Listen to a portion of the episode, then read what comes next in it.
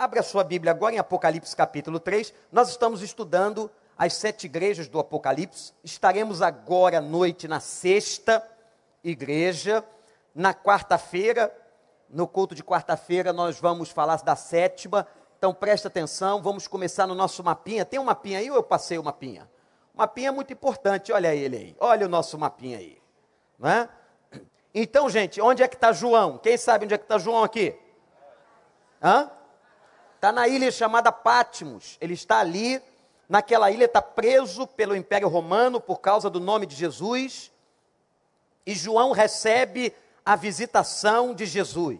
Olha que coisa maravilhosa. O seu amigo, aquele que ele reclinou sua cabeça nos ombros dele, aquele que ele assistiu à crucificação, aquele que ele viu ressuscitado, e que ascendeu aos céus, seu amigo.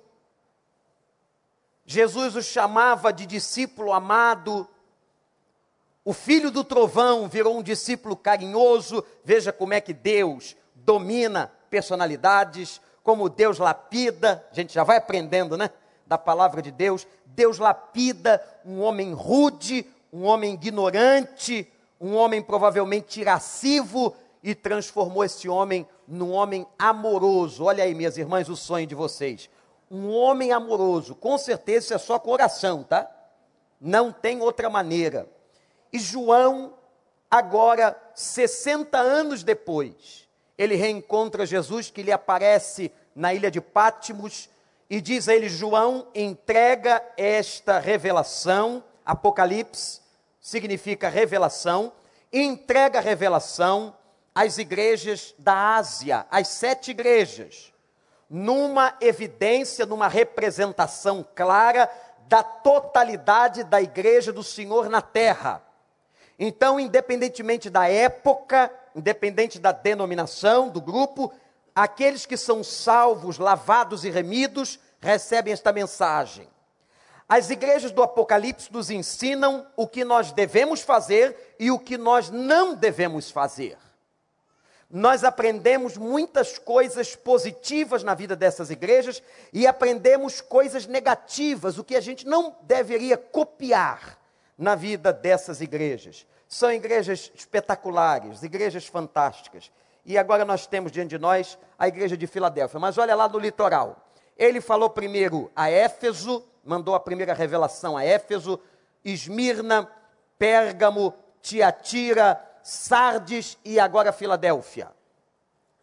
Essa é a sexta igreja. Irmãos,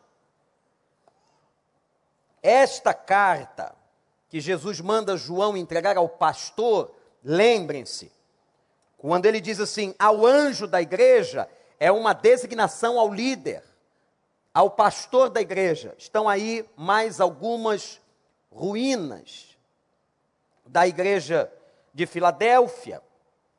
Essa igreja é a igreja mais nova de todas as sete. Você sabe o que significa a palavra Filadélfia no grego? Essa palavra significa amor fraternal. A cidade tinha um nome de amor a igreja plantada nesta cidade. Uma igreja de amor fraternal. Agora, pasmem. Uma informação importante. Esta igreja está viva. Até hoje. Esta igreja, irmãos, aproximadamente no ano de 1998, tinha mil membros. Essa igreja está de portas abertas, louvado seja o nome do Senhor. Mas sabe qual é a curiosidade? Ela era a menor das sete. Ela era a mais fraca, a mais tímida, numa cidade também pequena. A cidade de Filadélfia vivia na sua economia do cultivo da uva. Era uma cidade que já naquela época produzia bons vinhos. E é claro que isso tem tudo a ver com a religião, porque havia um deus grego, que era o deus do vinho, chamado Dionísio.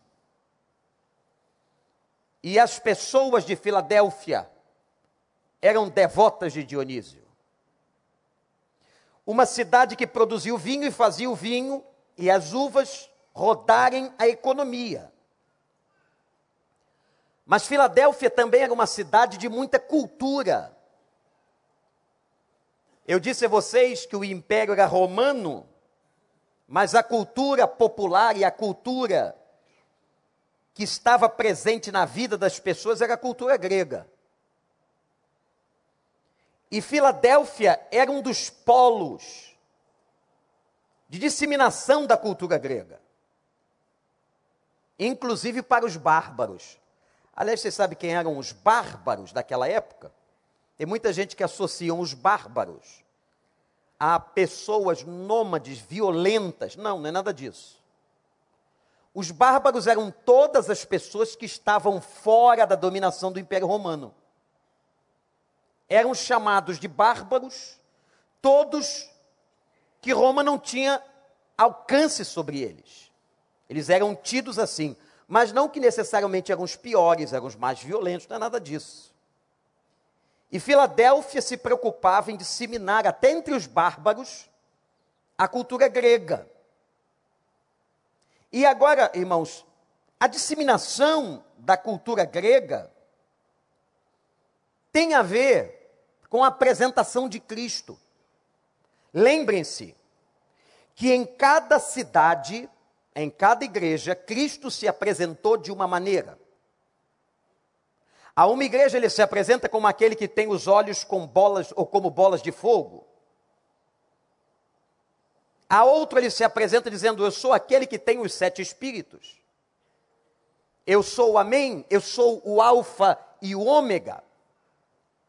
Por que a diferença de apresentação? A diferença de apresentação tem a ver com a necessidade da igreja. É muito interessante que as igrejas, elas absorviam e elas tinham características próprias da cidade. Como nós aqui. Nós acabamos absorvendo, irmãos, crentes ou não, a cultura e as características do lugar que a gente vive, dessa cidade do Rio de Janeiro, com as suas peculiaridades. Nós somos cariocas, vivemos aqui, e acabamos absorvendo na vida e até na prática da igreja, até no programa da igreja, até na maneira da igreja ser, ela reflete a cultura do lugar onde ela está inserida. Naquela época não era diferente. Cidade de Filadélfia, aonde se enfatizava muito o amor fraternal, mas uma cidade idólatra, uma cidade que se tornou um polo cultural grego, apesar de estar debaixo do Império Romano, uma cidade que vivia do cultivo de uvas e da exportação de vinho para fora dos seus muros. Essa cidade tem uma igreja pequena. E Jesus se apresenta a essa igreja da seguinte maneira: eu quero dizer a você que a primeira maneira como ele se apresenta a essa igreja é dizendo que ele é santo. E há uma palavra na Bíblia que diz assim: sede santos, porque. Vamos lá, crente antigo conhece isso aí. Sede santos, porque eu sou santo. Quem é santo aqui? Nós não temos coragem de levantar a mão, porque tem um sentido pejorativo na nossa cultura, ou um sentido deturpado na cultura. Agora eu quero que você entenda uma coisa: você que foi justificado e está sendo santificado pelo Espírito Santo, quando Deus olha para você, Ele olha através de um óculos, de uma lente. O nome dessa lente é Jesus Cristo. Então ele olha para você, ele não vê um mentiroso, um assassino, um homem mau, uma mulher mau. Ele diz assim: esse é meu filho amado, esse é santo. Só Deus para enxergar a gente assim, não é? Só Deus. Quem é que tem. Ô, ô Clóvis, me presta seu óculos aqui, meu filho. A lente. Você está precisando de óculos também? É para perto? Também vou ficar com esse é bonito, azul. Olha aí. Quando você coloca a lente nos seus olhos, você acerta a imagem. É claro que o médico vai dizer quantos graus você precisa ou o ângulo do astigmatismo, você precisa disso aqui e você conserta a imagem. O nome das lentes de Deus é Jesus. Quando Ele coloca Jesus na nossa vida, Ele nos vê santo. Então agora eu posso explicar e dizer o seguinte: você, diante aos olhos de Deus, você é santo. Por isso que ele disse assim: sede santos, porque eu sou santo. Busquem a santificação sem a qual ninguém verá Deus. Então, se você não é uma pessoa santa, está sendo santificada, você não vai entrar no reino de Deus. Então, vou perguntar de novo: quem é santo aqui? Depois dessa palavra tão suave, ao dizer que aquele que não é santo não verá a Deus, é a Bíblia que diz. Ele diz assim: Igreja de Filadélfia, eu sou santo. Por quê? Aquela igreja pequena, talvez ainda pessoas adorando a Dionísio, idólatras, beberrões, uma cidade que cultivava o vinho, Há duas palavras no Velho e no Novo Testamento para santidade. São importantes serem entendidas. Uma é Kadosh. Kadosh no Velho Testamento é Deus Santo. E a outra palavra no Novo Testamento é Hagios. Hagios é interessante, é separado. Nós, como crentes, somos separados. Separados de quê? Do pecado, da maldade, da iniquidade. Nós fomos feitos em Cristo Jesus novas criaturas, as coisas velhas já passaram. Se você tem o Espírito Santo, entregou sua vida a Cristo, você é Rágios, santo. Amém, igreja? O mesmo título dado a Jesus é dado a todo convertido. Segunda maneira que ele se apresenta, eu sou verdadeiro. Interessante. Por que, que Jesus se apresenta como verdadeiro numa cidade que era o polo de proclamação da cultura grega? A ah, quem estuda um pouco de história sabe que uma das coisas que os gregos mais faziam e foram responsáveis por boa parte do nascimento da filosofia do questionamento da existência, quem somos nós, para onde vamos, de onde viemos, o que é verdade. Aqui está o cerne de uma questão grega, importante na reflexão filosófica: o que é a verdade? Muita gente que a gente encontra por aí, juventude, pergunta a mesma coisa: o que é a verdade? Quem é que está com a verdade, não é? Qual é a religião verdadeira? Qual é o pastor que tem a verdade? Quem é que tem o compêndio da verdade? Agora preste atenção numa coisa linda. Enquanto os gregos e Sócrates, Platão, Aristóteles e todas as suas escolas procuravam o que era verdade, mais ou menos 400 anos depois, chegou um homem na Galiléia dizendo assim: Eu sou a verdade. A verdade é uma pessoa, a verdade foi encarnada. Eu sou o caminho, eu sou verdade e eu sou a vida, e ninguém chega a Deus se não for através de mim. Jesus Cristo é a verdade. Quem tem Jesus tem a verdade. Quem tem Jesus sabe a verdade. Quem tem Jesus descortinou a verdade. Louvado seja o nome do Senhor. Verdade. Não precisa mais procurar a verdade. Quando o teu professor, no segundo grau ou qualquer lugar, disser ou questionar a você quem é a verdade, você diga a ele: a verdade é Jesus de Nazaré. A verdade é o Cordeiro de Deus que tira o pecado do mundo. Isso é uma coisa que não há compatibilidade com Deus, igreja. Olhem para mim, guardem isso. É a mentira. Aliás, ele diz o seguinte: quem é o pai da mentira? Hein? O pai da mentira é o diabo.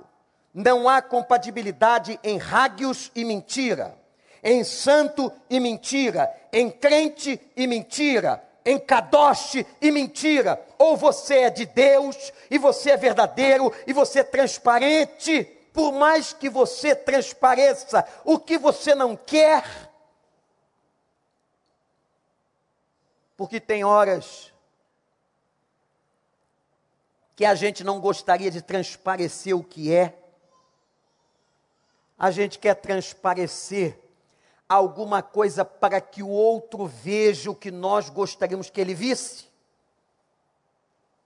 Mas eu quero dizer para você que o Senhor garante e te aconselha: seja verdadeiro, transpareça a verdade, a verdade liberta. A verdade, meus irmãos, liberta qualquer pessoa.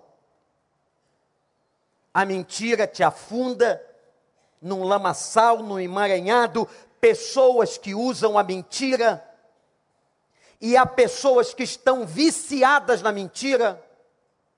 Tem gente que mente tanto, que conta uma mentira e daqui a pouco começa a acreditar que aquilo era verdade. É claro que isso se dá no âmbito de uma enfermidade psicológica, mas é claro também que Satanás entra nessa brecha filho de Deus Kadosh, filho de Deus Hagios, filho de Deus, vive na verdade. Ainda que a verdade não seja o que você gostaria de transmitir, seja verdadeiro. É interessante como as pessoas esperam ouvir o que elas querem ouvir de você. E como nós gostamos de dizer aquilo que os outros querem ouvir de nós. E as pessoas às vezes reagem negativamente quando você diz a verdade. Irmão, você está bem? Aí você diz assim: não. Não, que é isso? Vou te perguntar, você está bem? Eu acabei de dizer que não.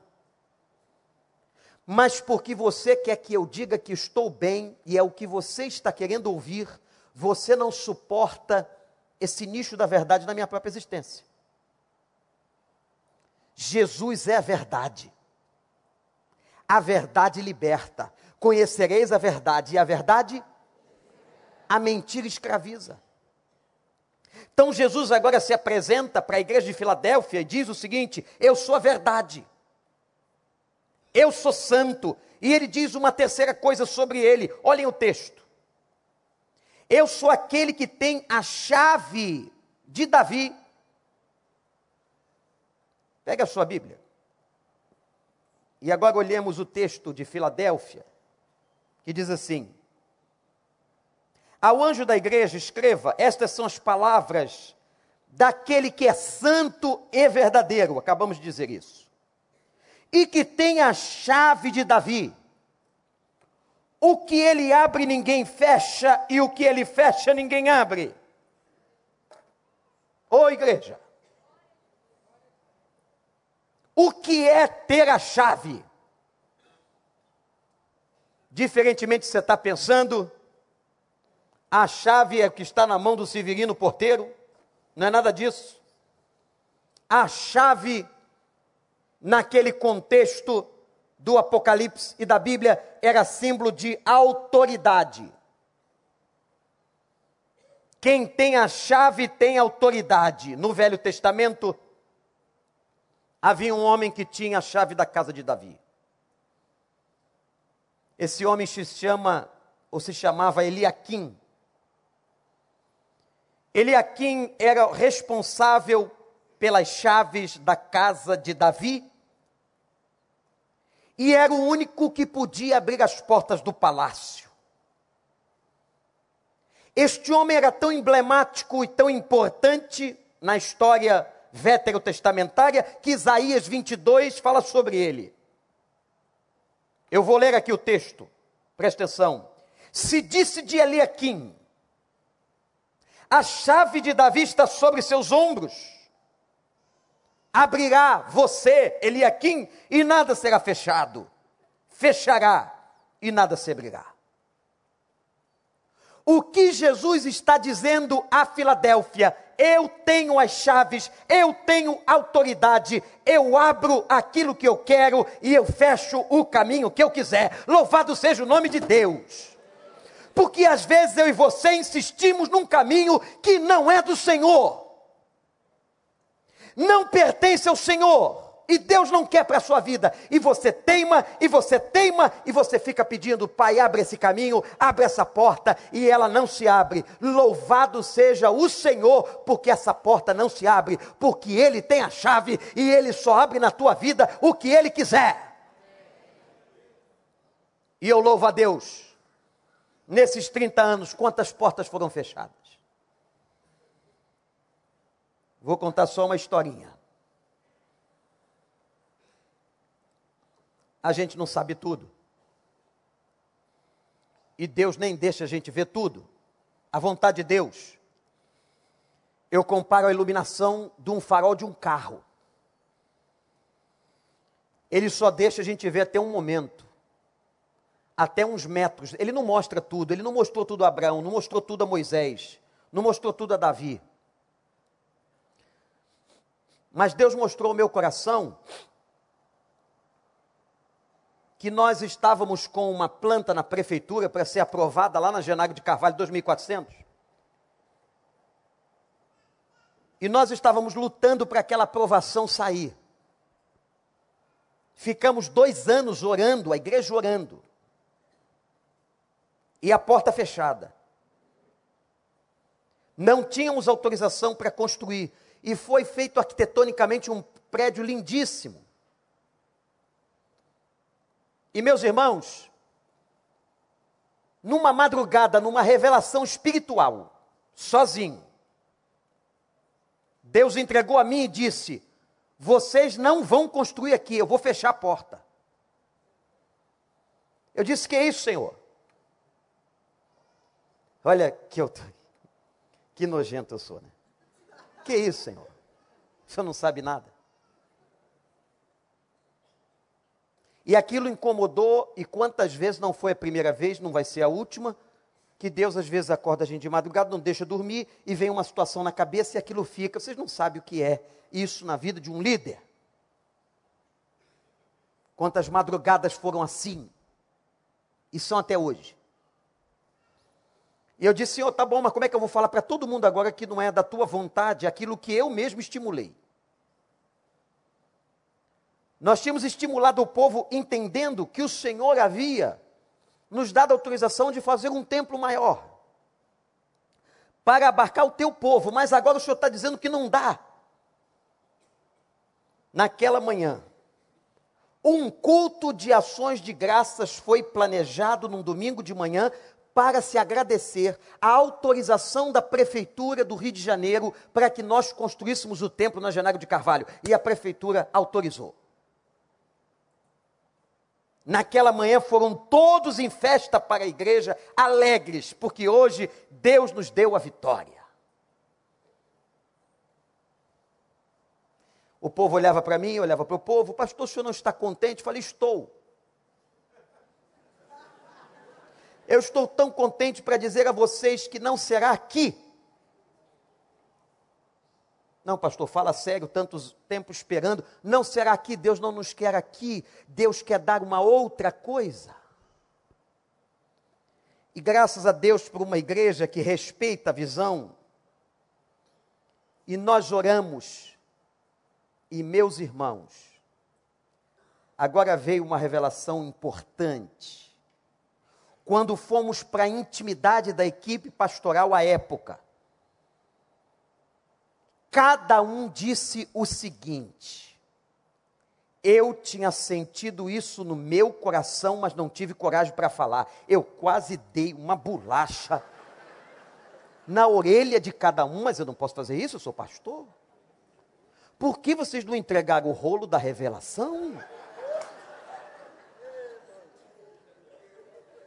Aí ficou um profeta, não sabia, não sabia se ia dizer, se ia desagradar, tá, tá, tá, tá, tá, tá. Falei, agora vocês vão assumir comigo, que eu estava lá sozinho achando que era comigo. Está todo mundo achando que eu sou maluco sozinho. Depois eu fui, domingo seguinte, disse, irmãos, é uma coisa unânime, Deus revelou a todos nós, e aquilo testificou na igreja. Que quando é de Deus, testifica, amém?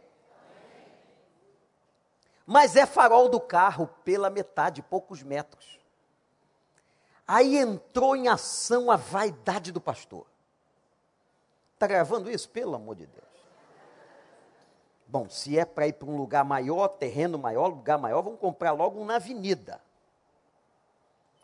E terrenos maiores na avenida só deste lado, não haviam lá, não, não existem lá. Só aqui, do lado de cá.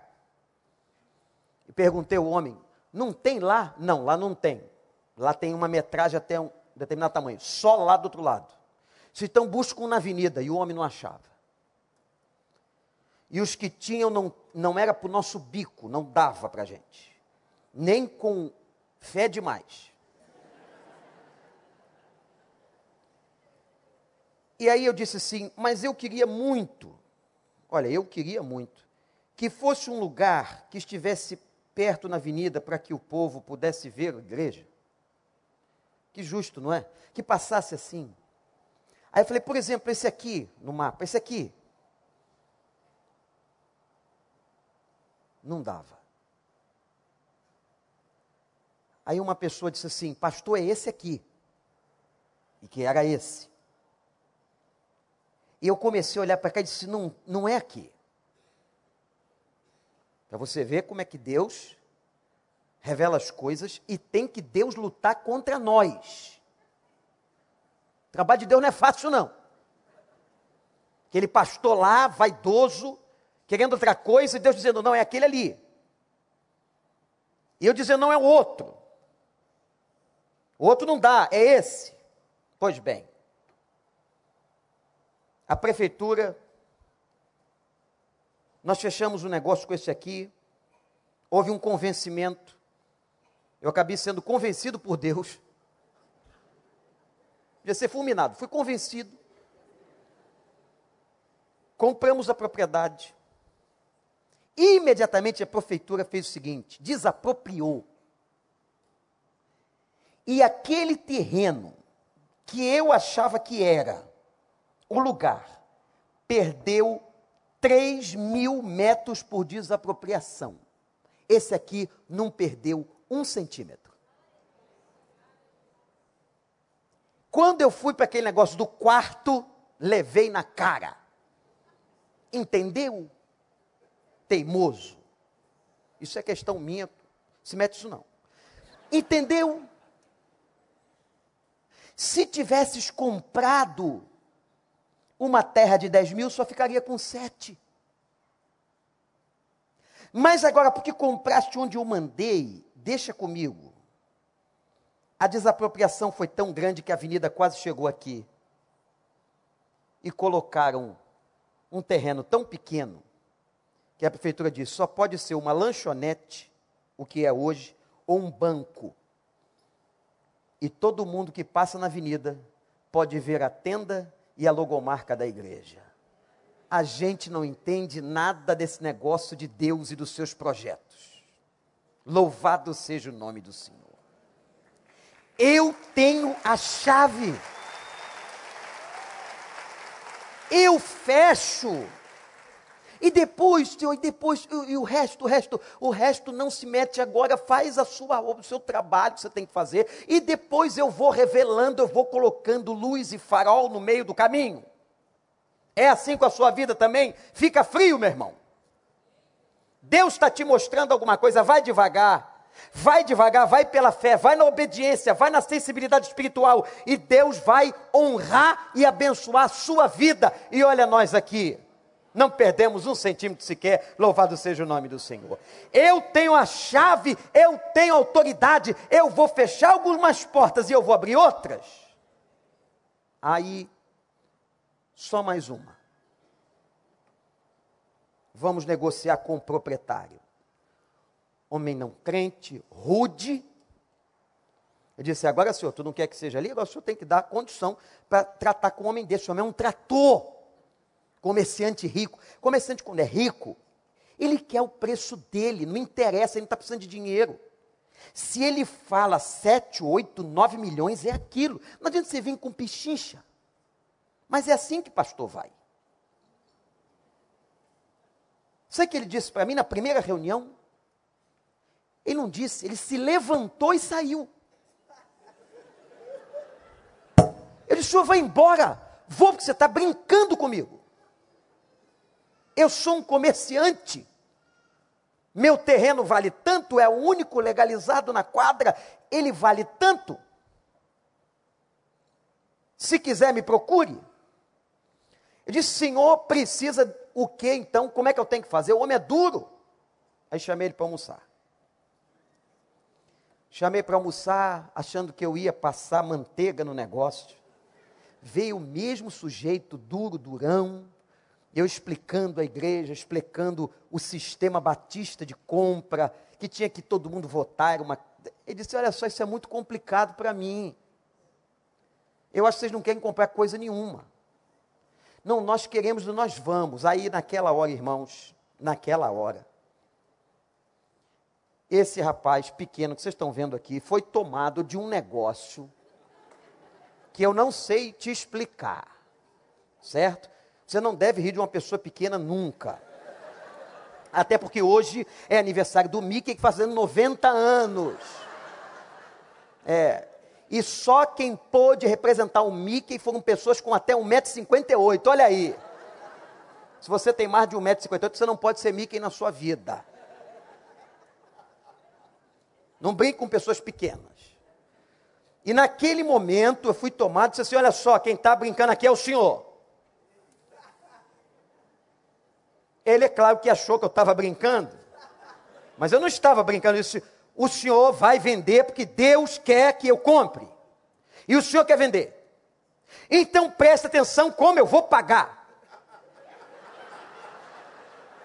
O homem foi tomado de uma mudez que eu não sei explicar como, ele ficou quieto, e eu fiz a proposta mais indecente que veio na minha cabeça. O senhor vai receber isso dessa maneira, nós vamos dar isso de entrada, nós vamos pagar em prestações assim, assim, assim. E quando vamos assinar? Ele olhou para mim e disse assim: Por que, que o senhor está bravo? Eu falei: Não estou bravo, eu estou determinado. Sou um negociante experiente, sabia nada. Preciso fazer, vamos fazer então uma reunião com os meus sócios. Você tinha quatro sócios. Fomos todos para uma reunião lá no downtown, sentou aqueles caras, tudo experiente. Eu fui dizendo o seguinte: olha só, e aquele negócio ainda estava tomando a cabeça do pastor, dali não saiu mais. Aí também foi até o final com aquele negócio. E eu disse assim para eles: olha só, não entendo nada de comércio, vocês são comerciantes, eu não sou. Eu sou pastor de igreja e nós vamos comprar aquilo lá. Então nós podemos comprar sim, vocês são ricos e vocês vão vender aquilo para o reino de Deus e vocês vão ser abençoados de outra maneira. Você pode não ganhar muito aqui, mas vocês vão ganhar de outro jeito. Ponto. Pediram 15 dias para dar a resposta. 15 dias voltaram com a resposta. Mas aí eu disse assim: nada de restaurante, nada de downtown, nada disso. É lá na igreja. Tem que trazer para o território do. Foi o que eu tinha ouvido lá de um cara. Leva para o território. Trouxe para o território. Entraram lá na janela de Carvalho, numa salinha de tijolo, lá tá. E aí, pastor? E aí é isso. E vocês? Qual a resposta? Não, porque senão a gente vai desistir do negócio. Nós aceitamos. Nós aceitamos. Mas o mais legal não foi isso, não. No dia da inauguração, um ano depois, as quatro famílias estavam aqui, lá atrás, chorando no meio do culto, e cada um veio a este altar receber uma Bíblia para cada família, e nós falamos para eles sobre o nome de Jesus, e eu disse: o mais importante para vocês não foi o dinheiro que vocês têm muito, o mais importante foi saber que vocês venderam alguma coisa do reino que ficará para sempre e que Jesus Cristo ama a casa de vocês. Aleluia!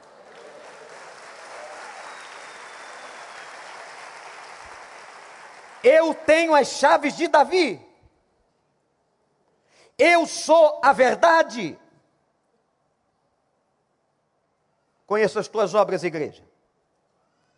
Vem um momento muito bonito de Jesus com a igreja, diz assim: Eu conheço as tuas obras, eu sei que você tem pouca força. Aquele que tem os olhos de fogo sabe o tamanho da nossa força, gente. Ele sabe os tempos. Ele sabe, diz a Bíblia, o que você é capaz e competente para suportar. E tem uma coisa linda que eu queria que você levasse para casa. A Bíblia declara que nós não recebemos da parte do Senhor uma carga maior do que a gente pode suportar. Se você está passando essa dor, essa luta, essa tribulação, Ele sabe exatamente o quanto você pode suportar. Louvado seja o nome do Senhor. Eu sei que tens pouca força. Mas quando você lê 2 Coríntios 12, você, diz, você vê Paulo dizendo assim: quando eu sou fraco, aí é que sou forte. Porque o fraco é dependente, o fraco não pode ser altivo. O fraco não é besta. O fraco é afetado pela sua fraqueza, ele olha num olhar de dependência, dizendo: Senhor, eu não tenho dinheiro, eu não posso fazer isso, eu só vou fazer pela fé. Eu não tenho como passar nessa prova só se for pela fé. Eu não tenho como assumir esse cargo na empresa só se for pela fé. Quando eu estou fraco, ou me sinto fraco, ou me vejo fraco, é aí que o Senhor atua, porque o poder de Deus se aperfeiçoa na fraqueza. Deus não gosta de gente arrogante, de sabichões que sabem tudo da teologia. Nós não sabemos nada de teologia. Nós não sabemos nada de Deus. Deus é muito maior do que a nossa cabeça pudesse suportar ou pode suportar. Eu acho interessante até o próprio nome teologia. Estudo de Deus. Quem é que estuda Deus?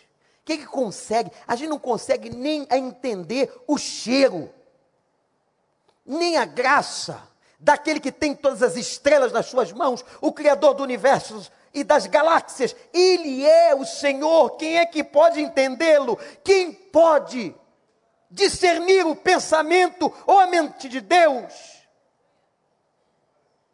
E preocupante, irmãos, quando alguém chega e diz: Eu sei o que Deus quer. E tem gente que fala isso com tanta facilidade. É tão difícil entender a vontade de Deus.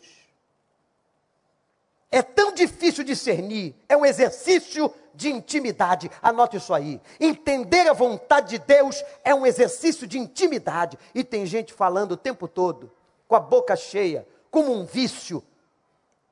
Deus mandou dizer: Eu sei o que Deus quer, sabe nada nós somos como pó e formiga. Nós somos alvos da misericórdia. O que é o homem mortal? Bichinho de Jacó era como Deus chamava o seu povo. Nós não somos nada, mas o seu grande amor nos amou. E nos amou primeiro e foi nos buscar lá no bueiro, lá no fundo da latrina e do esgoto. Sai desse cavalo, meu irmão. Tá igual na mão, cheio de medalha, roupa de general, achando que sabe teologia e sabe tudo. dando explicações arrogantes. E chegou na casa do servo de Deus, foi sendo tratado. E Deus mandou o profeta não recebê-lo. Não vai nem na porta. Eu estou falando do general do exército da Síria, vitorioso, Naamã, que chegou apesar de leproso altivo, só tinha um remédio: vai se lavar, meu filho. E o profeta não vem na porta da casa porque não podia vir. Que não podia ter contato com o homem leproso. Manda o escravo entregar o recado. Vai até o rio. O rio sujo e se lava. O que vais lavar não é tua lepra, o que vais lavar é tua vaidade. Para tomar banho, primeira coisa tem que descer do cavalo. Que ninguém toma banho de cavalo embaixo. Depois que desceu do cavalo, tem que tirar a roupa. E olha, gente, nós somos muito diferenciados pelas nossas roupas, não é? Pessoas que usam essas barcas famosas, carésimas. Tem gente do dia ouvido uma pessoa assim, só compra agora no Village Mall. Parabéns. Não dá para comprar mais na C&A. Ainda existe C&A? Existe, né? Renner. Tem que ser só no Village Mall. Nós somos categorizados na sociedade pelo que vestimos, pelas marcas. Não é isso? Isso não é de agora, não. É pelas medalhas no peito. Se a gente pudesse, andava com o diploma da faculdade pendurado nas costas. Eu sou doutor, eu sou isso, eu sou aquilo. E a roupa de um comandante da Síria, imagina, a Síria pendurava, como hoje, pendurava medalhas a cada batalha vencida. Como um militar, cheio de medalha pendurada. Ah, Agora o profeta manda o cara tirar a roupa. Tirando a roupa fica tudo igual. Tirando a roupa não tem médico, não tem general, não tem enfermeiro, não tem doutor, não tem político, não tem presidente, fica tudo igual. É tudo carne. Uns com mais, outros com menos, mas é tudo carne.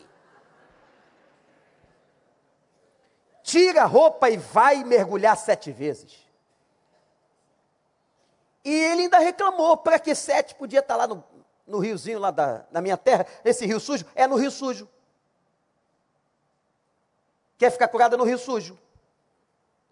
Mergulhou uma, duas, na sétima vez saiu com a pele igual de uma criança, porque obedeceu a Deus. Deus nos dá oportunidade. Desce do cavalo. Entende na sua vida. Quer ser forte? Quer ser forte? Tem que ser fraco. E ser absolutamente dependente do poder e da graça de Deus. Eu sei a tua fraqueza, igreja. Mas eu sei também que aproveitastes a porta aberta, a tua fidelidade.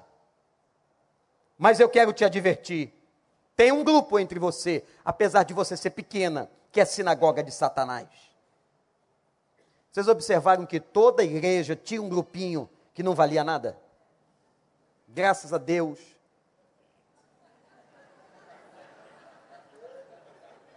Eu só não tenho conhecimento dos nomes.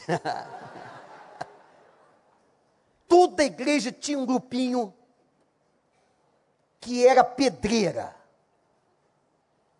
E Jesus rasgava sinagoga de Satanás.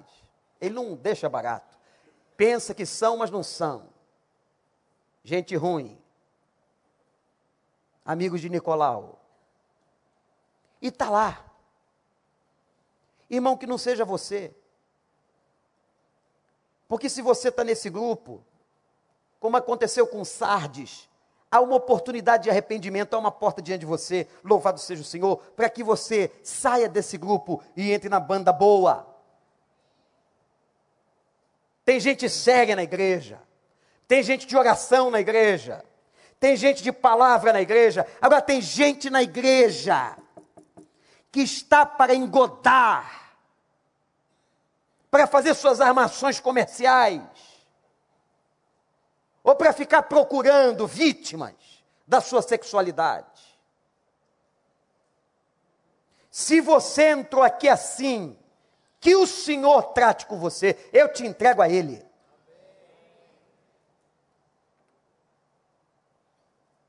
De gente que se aproveita da baixa emocional de algumas pessoas, Pastor Paulo, da ferida e da tristeza, para ver se sobra uma oportunidade para levar para o matadouro pessoal. Cuidado, meninos e meninas, homens e mulheres. Infelizmente a porta está aberta, ou felizmente a porta está aberta. Pastor, o senhor sabia que tem uma pessoa que não vale nada? Eu falei, sabia. E aí, pastor, vamos fazer o quê? Deixa ela lá, porque a única oportunidade que ela tem para ser resgatada pelo sangue de Cristo é que ela permaneça ali ouvindo a palavra, a palavra, a palavra, a palavra. Quem sabe um dia se arrepende e se converte. Mas se isso não fizer, quem trará juízo sobre ela é o Senhor.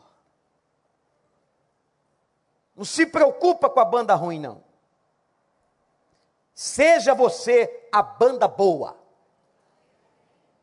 Amém, igreja? E agora eu vou fazer as promessas aos fiéis de Jesus, aos fiéis de Filadélfia.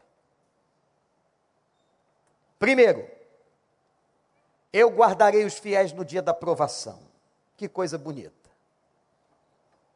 Pastor Guilherme, dá esse, esse cesto de acrílico aqui.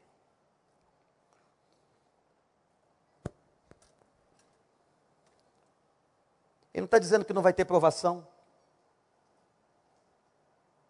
Ele está dizendo que ele vai guardar no dia da aprovação. Ele vai pegar você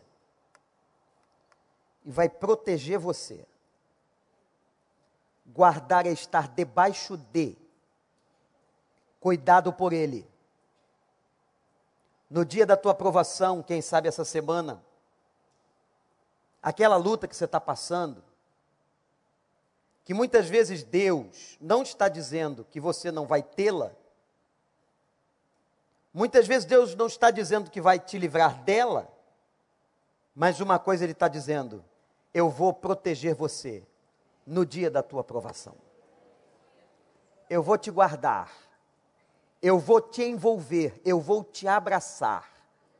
E apesar de você estar passando provação, eu vou cuidar da tua vida Louvado seja o nome do Senhor. O Deus que nos guarda, o Deus que nos protege, o Deus que nos cerca. Eu te guardarei no dia da prova. Segunda coisa que eu vou fazer com quem é fiel, eu vou voltar para você. Versículo 11. Eu voltarei a volta de Cristo é um momento importante. Agora tem um detalhe aqui no texto. Que ele diz assim, versículo de número 10. Visto que você guardou a minha palavra de exortação à perseverança, eu vou guardar você na hora da provação que está por vir sobre o mundo, sobre todo o mundo para pro, pôr à prova os que habitam na terra. Eu venho em breve. Retenha o que você tem para que ninguém tome a tua coroa. Olha aqui uma outra passagem em que as pessoas associam com a questão da salvação e não é. A Bíblia, quando fala de coroa, ela fala de coroamento do crente em Apocalipse ela está falando de honra. A coroa é colocada em honra, tanto é que a palavra diz que a cada alma que você recebe ou que você ganha para Cristo, uma pérola é colocada sobre a coroa, está lá em Apocalipse. Então a ideia de uma coroa na cabeça do crente é a ideia de honra. O que Jesus está dizendo na carta de Filadélfia, Tome cuidado com o que tens para que ninguém tome a tua honra. Não tem nada a ver com salvação. Até porque a salvação não é meritória. A salvação, e a gente tem que entender Efésios de uma vez por todas, ela é pela graça, é ato da graça, é ato da misericórdia, é do favor imerecido de Deus. Você é salvo por causa da graça e não por causa das obras. Não fica pensando que é porque você é bonzinho. Porque você está se santificando você mesmo, você está fazendo um esforço tremendo. Não é pelo nosso esforço que somos salvos, não é pelo nosso sacrifício, pelo jejum que você faz. Você é salvo pela graça, isso é favor, bondade do Senhor. Você foi salvo por isso. Isso não vem de vós, é dom de Deus não vem das obras para que ninguém se glorie. Senão no final estariam dizendo alguns assim: eu tive dinheiro, comprei. Eu podia comprar comida para os pobres, aquele lá não podia. Comprei a minha salvação. Eu fui bonzinho, eu trabalhei nas áreas da igreja, comprei minha salvação. Eu fiz mais jejum que a dona Maria, eu comprei minha salvação de tanto jejum que eu fiz. A salvação não é pelos seus méritos. A salvação é pela graça, isso não vem de vós, é dom de Deus, para que ninguém se glorie. Basta você entregar a sua vida, crer e ser selado com o espírito da promessa. O que Jesus está dizendo aqui sobre a coroa é sobre a honra. Porque além da salvação, gente, Deus nos honra. Que coisa linda, que Deus maravilhoso coloca uma coroa de diadema na tua cabeça. Você já pensou? Imagina, nós não temos isso na nossa cultura, mas imagina a coroação de uma pessoa. Nós gostamos, não vivemos numa monarquia, mas a gente gosta de ver lá no Palácio de Buckingham, em Londres, a coroação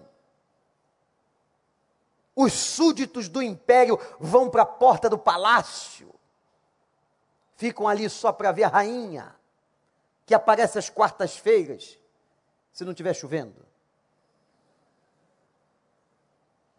Imagina que um dia, além de mandar você entrar, ô gente, eu só queria ficar na varandinha. Ele vai mandar você entrar, vai dizer assim: Eu preparei um lugar para você na casa de meu pai tem muitas moradas. Se não fosse assim, eu teria dito a vocês, mas lá tem muitas moradas. Se não fosse assim, eu teria dito a verdade, eu teria dito que não haveria lugar, mas há muitas moradas para você, e quando você entrar lá, eu vou te honrar. E eu vou honrar a sua vida, eu vou honrar a tua fidelidade, ó crente. Sabe com que a desonra está associada na Bíblia? Ao pecado. Pessoas vivendo no pecado e no erro são desonradas, mas pessoas vivendo em obediência são honradas. Podem atacar, podem tacar pedras, mas se você estiver andando na retidão, o Senhor te honrará. E diz o texto: te chamará de coluna sustentadora. Eu me lembro, na minha primeira visita a cidade de Boston, no centro de Boston. Um dos grandes avivamentos da história da igreja aconteceu em Massachusetts. E na Catedral de Boston, no centro da cidade, há uma homenagem ao pastor.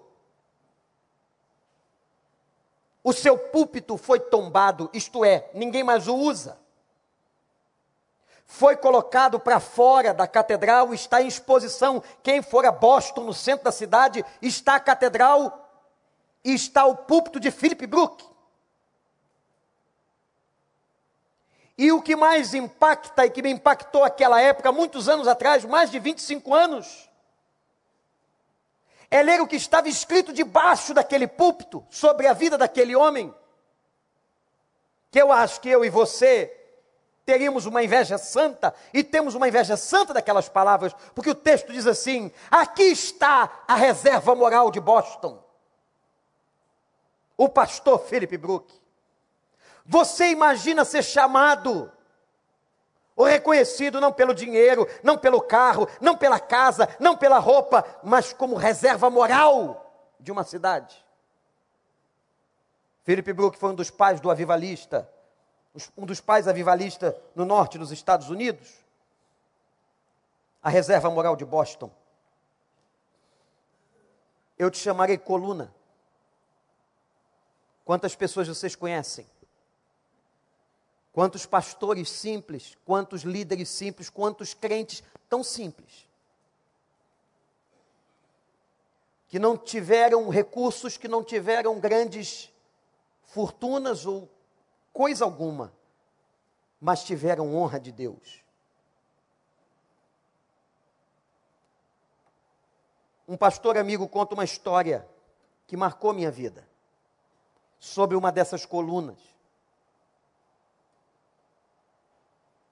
Ele tinha uns 10, 12 anos quando ia à igreja. E viu um irmão negro pobre que chegava na igreja sozinho, quieto, viúvo. Viúvo, pobre, negro e trazia uma bolsinha debaixo do braço. Entrava todo dia que acabava o culto numa pequena cantina da igreja.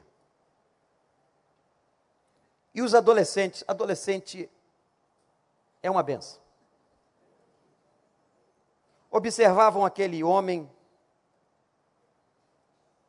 e combinaram entre eles de perguntar a ele o que, que tinha na bolsinha. E o que, que ele ia fazer dentro da cozinha, da cantina da igreja, toda vez que o culto acabava? Chegaram para ele e perguntaram, ele disse assim: Você quer saber? Vocês querem saber? Orem. E o dia que vocês estiverem preparados, me digam. Digam a mim que estão preparados espiritualmente e eu lhes mostrarei. Esse pastor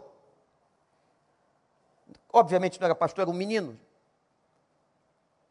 Chegou em casa e o Espírito Santo lhe incomodou. E ele começou a orar, dizer assim: Senhor, eu queria tanto saber o que aquele irmão faz. Eu agora quero saber. Ele disse para que eu me preparasse. Eu quero me preparar, não sei nem como, eu quero me preparar. Numa manhã de domingo, o rapazinho chegou para ele e disse: Eu estou preparado. O irmão está preparado? Então vem. Ele entrou com aquele irmão na cozinha da igreja. O irmão tirou da bolsa uma marmita, colocou em cima da pia e disse: Senhor, essa é a minha refeição de hoje, como todo domingo faço, mas eu não a comerei até que eu ganhe hoje uma alma para Jesus. Você não queria saber o que eu faço aqui? Eu me preparo e agora, depois do culto, vou evangelizar na rua. Levo os meus folhetos, mas não é só, garoto, da folheto. Alguém tem que confessar Cristo, e eu só almoço quando alguém entregou vida a Jesus. O rapazinho olhou e disse assim: Ah, é isso? Eu estou com uma fome danada aqui. Mas você não disse está preparado? Estou preparado. Então vamos lá. Faz agora a sua oração. Ele foi fazer oração, botou a mão na marmita do homem, e o homem disse: Não, essa marmita é minha. Você vai orar assim: Senhor, eu me comprometo contigo que só comerei qualquer coisa depois que ganhar uma alma para o Senhor. Saíam os dois e dava duas, já tinham dado não sei quantos folhetos, dava três, dava quatro. O primeiro dia que o rapazinho foi, uma alma entregou-se a Jesus às 5h47. Quase seis horas da tarde entregou-se. Agradeceram a Deus, voltou o rapazinho e disse: Eu nunca tive essa experiência. Que coisa tremenda foi essa experiência de falar com as pessoas desse Jesus. e de ver aquela pessoa entregando a vida a Cristo, aquele irmão disse assim: Porque você foi tão fiel, eu vou te dar a metade da minha marmita. E comeram os dois. Só que fizeram aquilo no outro domingo, no outro, no outro. O rapazinho ficou tão tocado e mexido com essa ação do Espírito que foi ser seminarista. Matriculou-se no Seminário Teológico Batista do Sul do Brasil. Cursou o seminário. Voltou e hoje é pastor da primeira igreja batista de Petrópolis, o pastor Celso Ribeiro. Um dia, quando era pastor de Cabo Frio, ele viu um conjunto de jovens que chegou na igreja para cantar. E ele levou o conjunto para dentro do gabinete pastoral e ficou observando um rapaz. Pediu para que orassem pelo culto e oraram. E ele disse assim: Você me lembra alguém que eu não estou identificando eu não estou identificando o nome com a pessoa, você tem um jeito de alguém que eu conheci. O rapaz olhou para ele e disse assim: Você está falando de Isidoro. Celso abriu o olho e disse: Como você conhece Isidoro? É meu avô. Seu avô marcou a minha vida.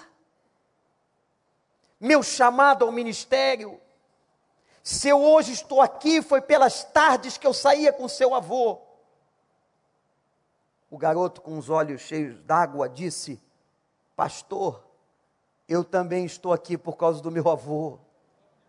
O testemunho do meu avô Isidoro marcou a minha vida e a de muita gente na nossa igreja. Isidoro, coluna da verdade honrado por gerações. E Celso perguntou: onde ele está?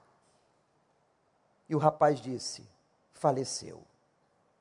Já está com o Senhor, mas nos entregou a continuidade da sua obra. Isidoro, coluna da verdade. Philip Brook, coluna da Catedral de Deus. A esses, disse Jesus, receberão novos nomes. Filadélfia, os seus filhos fiéis receberão novos nomes. Levarão o nome de Deus, levarão o nome da cidade de Deus, levarão o nome de Jerusalém. Quanta honra e Cristo termina dizendo a João: entregue ao pastor, que eles terão o próprio nome de Cristo gravado neles e o nome da cidade santa. Sabe por quê? Teriam o nome de Deus, o nome de Cristo e o nome da cidade. Olhe para mim que eu estou terminando. Agora está marcado em mim em você, está marcado em nós. Pode quem perguntar, e você pode mostrar quem é o nosso dono, quem é o nosso Senhor, quem é o nosso melhor amigo. Nós fomos selados com o Espírito Santo, está marcado na carne. E quando nós sairmos daqui, Satanás não tem qualquer poder sobre a tua vida, porque o nome dele está marcado na tua alma. Você é de Cristo e não apenas o nome dele, mas está escrito para onde você vai. O nosso bilhete. Não precisa perguntar, nem tomar informação depois da morte, porque nós estamos com bilhete garantido, o nome tatuado na alma. Nós vamos todos para Nova Jerusalém. ataviada noiva descendo do céu. João viu isso. Ó oh, Filadélfia, tu és fraca, mas resististes. Até hoje a igreja está de porta aberta, apesar de, que, de ter sido pequena, aparentemente fraca, mas forte. Tinha no teu meio alguns da sinagoga do diabo, mas tinham fiéis que carregarão o meu nome. Eu quero ser dessa banda. Eu quero ser desse time. Você quer? E você está indo para onde? Está indo para onde? Eu estou indo para Nova Jerusalém. E ele vai trazer até nós. E vai ser um encontro memorável, diz o Senhor. Diz uma coisa curiosa que eu não sei entender. Ainda não me foi dada tal revelação. Mas eu não vou para lá. Jerusalém desce. Pense nisso. Ela desce sobre nós. Imagina uma cidade celestial gloriosa descendo. E só vão entrar nela os tatuados com o nome de Cristo na alma. Colunas. E ao passarmos na porta, a coroa de honra estará sobre a nossa cabeça. Que Deus, que devia nos destruir, nos honra e nos abençoa. A Ele toda honra, toda glória e todo louvor pelos séculos dos séculos.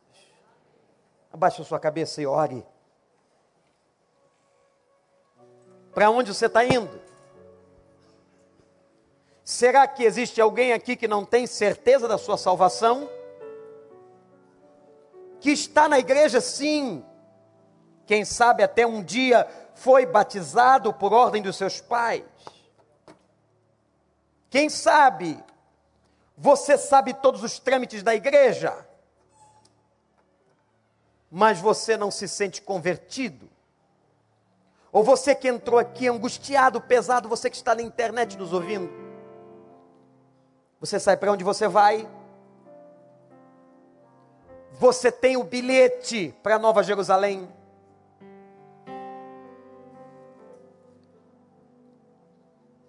Para você entrar na Nova Jerusalém, você vai ter que ter o nome dele tatuado na sua alma. Não é o nome de Dionísio, deus do vinho, não é qualquer outro nome, nem o nome de deuses financeiros, nem de governantes humanos, é o nome dele. Eu queria que você confessasse esse nome. E a Bíblia diz que aquele que me confessar diante dos homens, eu confessarei diante do Pai. Aqueles que estão aqui nessa noite, ouvindo a palavra, que gostariam de ter certeza da sua salvação e para onde vão, entregue-se a Ele. Tem gente na igreja que acha que é por mérito, pastor, eu não mereço, eu não mereço, eu não mereço. Eu também não, meu irmão. É pela graça, é favor de Deus. Basta você dizer assim: eu aceito esse favor, eu quero esse favor. Eu quero esse favor. Eu quero orar por você, pela sua casa. Quem agora de Deus, com consciência em oração, diz agora na sua alma, no seu espírito: Eu quero o nome do Senhor tatuado na minha vida e entrar na Nova Jerusalém. Você quer? Levante sua mão, vou orar por você, pela sua casa. Deus abençoe.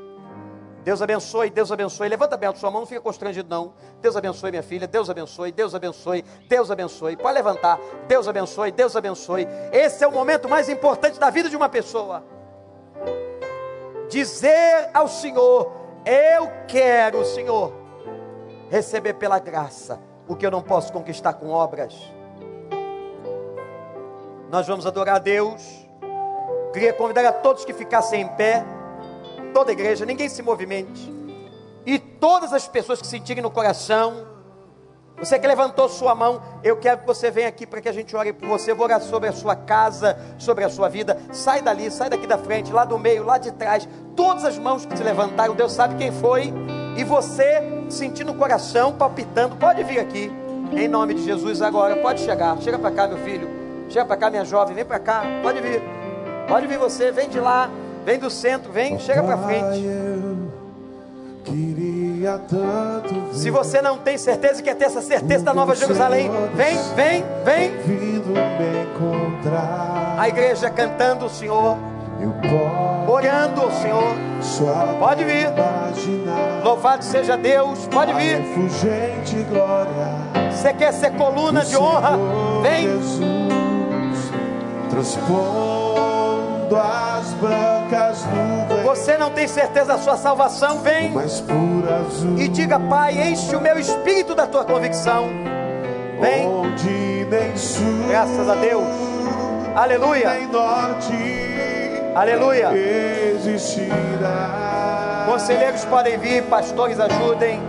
E em meio a lágrimas, sorrisos de alegria prazer. Eu que era cego agora Eu posso ver. Contemplar. Vem, vem, vem correndo, vem, Contemplar. vem para Jesus. Por isso eu canto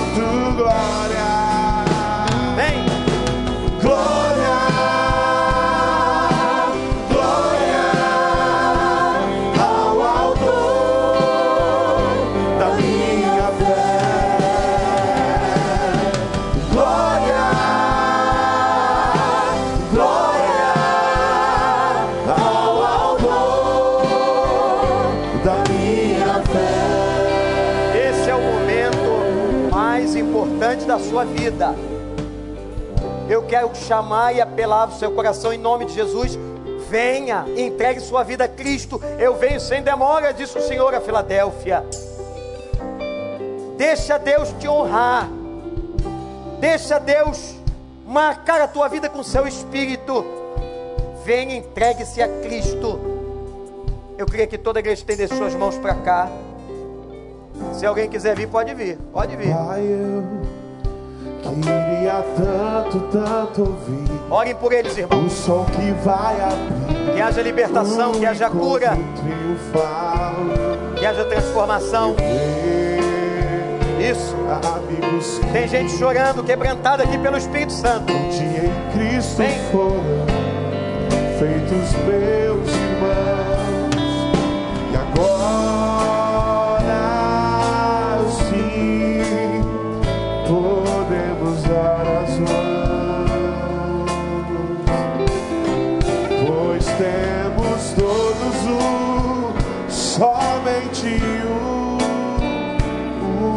Senhor. Meu Pai, nós clamamos agora em nome de Jesus. Em nome de Jesus. Esses nomes que o Senhor escreveu no livro da vida quando nasceram, que jamais sejam riscados, porque hoje, nessa noite, estão confessando a Cristo, estão clamando a Cristo, estão entregando-se a Cristo. Ó Deus, abençoa, enxuga dos olhos as lágrimas, tatua na alma, Senhor, o nome de Jesus, e que eles possam ter consciência de que um dia adentrarão a Nova Jerusalém com a gente e receberão palavras de vitória e de honra que os problemas que estão vivendo hoje não podem ser comparados com a glória que lhes será revelada. Aleluia! Abençoa as suas famílias, abençoe suas vidas, abençoe a saúde, abençoa a casa, liberta, Senhor.